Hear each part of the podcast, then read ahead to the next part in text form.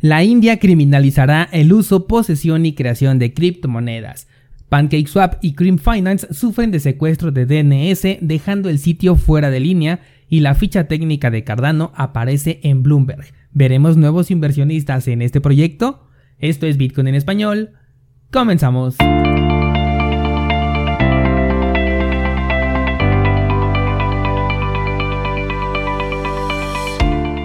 Hola, soy Daniel Vargas y esto es Bitcoin en español, un lugar donde hablamos de la tecnología más revolucionaria desde la invención del Internet. ¿Crees que estoy exagerando? Ponte cómodo y déjame ser tu guía en un camino sin retorno, el camino a la descentralización.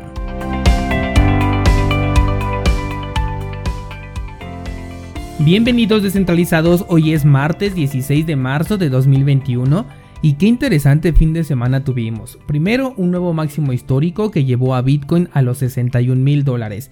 Después, una corrección que lo llevó, al menos al momento de grabar este episodio, a los 53 mil dólares.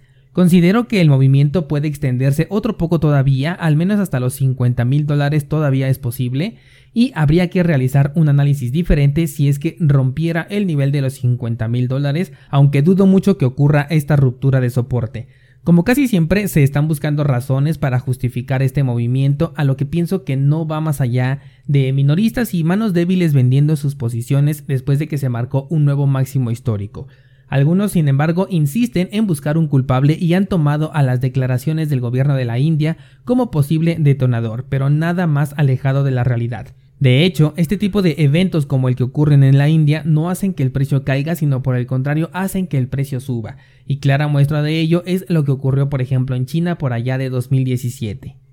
Pero ahorita nos metemos más en ese tema de la India. Con respecto a las altcoins, estuvieron deslindadas del precio de Bitcoin durante esta corrección y durante todo este fin de semana. Algunas altcoins incluso marcaron movimientos alcistas. Todavía nada que reportar, pero la desvinculación fue muy notoria. Cardano, por ejemplo, no bajó del precio de un dólar. Otras como por ejemplo Verge tuvieron movimientos alcistas, así que esta divergencia entre el precio de Bitcoin y el precio de las altcoins también puede ser un indicador muy interesante y es que no creo que Bitcoin corrija luego de haber alcanzado un nuevo máximo histórico y me estoy refiriendo a una corrección violenta por lo que lo mejor es aprovechar esta ventana y como siempre digo, tener listos tus dos escenarios para poderlos aprovechar. Bueno, pues vamos ahora sí ya con las noticias y comenzaremos con Cardano. Y es que ha aparecido la información técnica y fundamental del proyecto en la aplicación de Bloomberg Terminal, un sistema que permite monitorizar y analizar los mercados financieros así como abrir operaciones directamente. La inclusión de la ficha técnica de Cardano dentro de Bloomberg abre las puertas a que nuevos inversionistas se interesen por el proyecto, ya que ese debe de ser la finalidad de contar con una descripción detallada en la plataforma de Bloomberg. A diferencia de un mercado de criptomonedas, los usuarios de Bloomberg no van a operar con una simple publicación, por lo que de existir interés en Cardano se vería su llegada a los mercados cripto en las próximas semanas o incluso en un par de meses. Pasando a otra noticia, los servicios de PancakeSwap y Cream Finance sufrieron un secuestro de DNS, lo cual hizo que los sitios estuvieran fuera de línea y fueran suplantados por páginas maliciosas que a través de phishing buscaban hacerse con las criptomonedas de sus usuarios, y lo hacían de la manera más común que hemos visto, que es solicitando las claves privadas o mejor dicho, la semilla de recuperación para poder acceder a sus fondos. Ambos proyectos compartieron en Twitter la advertencia de no acceder a sus sitios hasta que fuera solucionado el problema y reafirmaron que nunca solicitarían el ingreso de tus claves privadas o tus semillas de recuperación por ningún motivo. El CEO de Binance también se pronunció al respecto ya que los protocolos corren en la Binance Smart Chain, así que invitó a sus seguidores a seguir las recomendaciones hechas por las cuentas oficiales de PancakeSwap y Cream Finance. Este descentralizado no es un ataque DeFi como los que hemos analizado en el pasado. Si bien el hecho de ser DeFi los pone en la mira y los convierte en los targets más rentables, no significa que el proyecto sea inseguro. De hecho, esta clase de ataques son muy comunes y se podrían hacer a cualquier página, pero obviamente hacerlo a una página DeFi que cuenta con contratos inteligentes, en donde la mayoría de sus usuarios son novatos que están apostando por la búsqueda de dinero fácil y rápido, pues tiene un alto potencial de ser un ataque exitoso. Hasta el momento no se tiene registro de pérdida de fondos, ya que de hecho estos permanecen en control de los usuarios gracias a las carteras con las que se conectan, como por ejemplo Metamask, que son servicios externos. y los servicios fueron restablecidos. Todo apunta de hecho a que los servicios de GoDaddy fueron los comprometidos y por ello le afectó a estos dos servicios de finanzas descentralizadas. Cambiamos de tema y como te conté al principio, la India dio de qué hablar la mañana de ayer debido a la información publicada por Reuters en la cual se detalla que la India está preparando una prohibición total contra Bitcoin y las criptomonedas en general, además de que será castigada.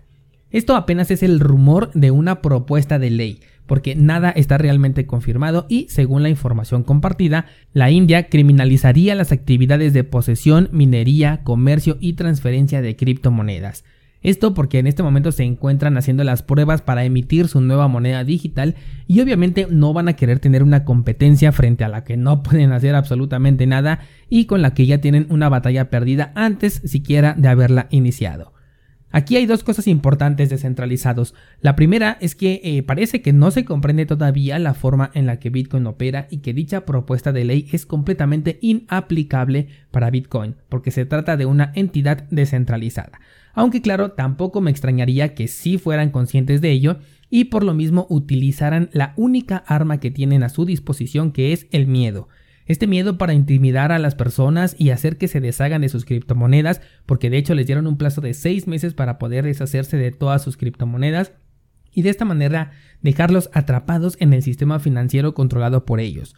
Lo otro que podemos ver es que efectivamente se vendrán este tipo de ataques cuando la economía digital sea una realidad, lo hablamos apenas hace un par de semanas en el episodio monotemático. En un escenario 100% digital, el acceso a las criptomonedas puede verse afectado de diversas formas. Por ello, he sido muy enfático en que tener Bitcoin esa ya es la ganancia y no tanto el dinero que vas a recibir cuando vendas tu Bitcoin. Ahí en apariencia vas a tener ganancia en dinero fiat, pero en realidad estás perdiendo Bitcoin.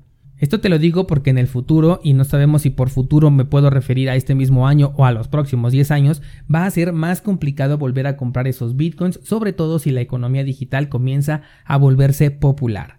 Esta es la nota por la que muchas personas asumieron que el precio de Bitcoin había caído, lo cual en realidad no tiene ningún sentido. Pero suponiendo que en verdad las personas comenzaron a vender debido a estas declaraciones, eso querría decir que estos apostadores no tienen ni idea de lo que es Bitcoin y de cómo funciona. Pues esto es justamente lo que Bitcoin elimina, el control por parte de un tercero, es completamente resistente a la censura y hacer caso en vender algo que te pertenece solamente porque no le gusta a cierto grupo de personas te hace prisionero del sistema económico impuesto y lo estarías eligiendo de manera voluntaria si vendes tus Ayer estaba viendo un documental sobre Venezuela hecho por un mexicano y ahí pude darme cuenta claramente cómo el sistema económico de las calles lo decide la gente y no el gobierno, sobre todo cuando ese sistema económico ya fracasó.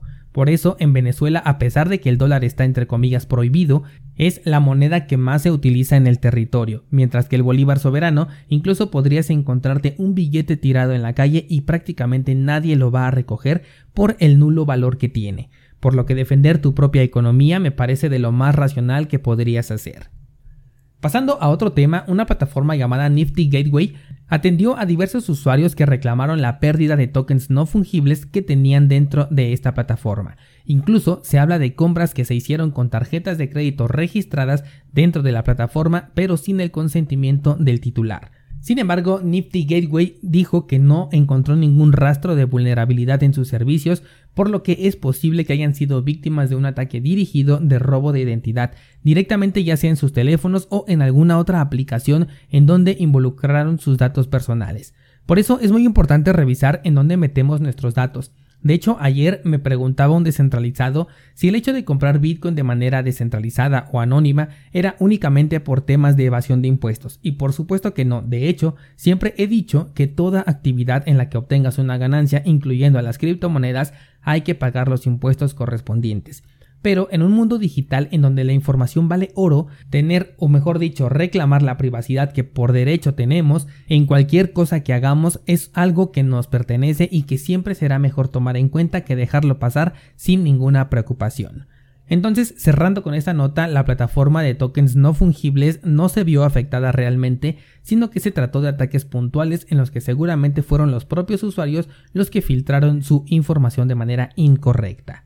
Para terminar y siguiendo con los tokens no fungibles, el troll más rico del mundo Elon Musk esta vez puso a la venta un token no fungible con una imagen y una canción de fondo. Después de este comunicado que se hizo en Twitter, el token alcanzó pujas de hasta 100 mil dólares por este token digital. El mismo ofertador está consciente de que Elon Musk nunca vendería algo así. De hecho, de la puja que hizo no se bloqueó ninguna cantidad de Ether, por lo que tal parece que Elon Musk sigue troleando al sector de las criptomonedas.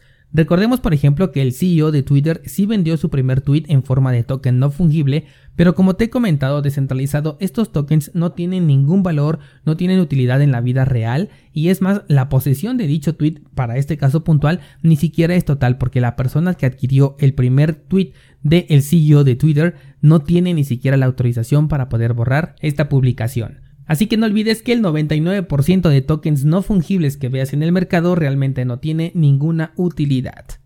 Descentralizados, la criptomoneda que ganó la votación de la semana pasada fue BNB, así que pendientes porque este miércoles vamos a hacer el análisis completo de este proyecto.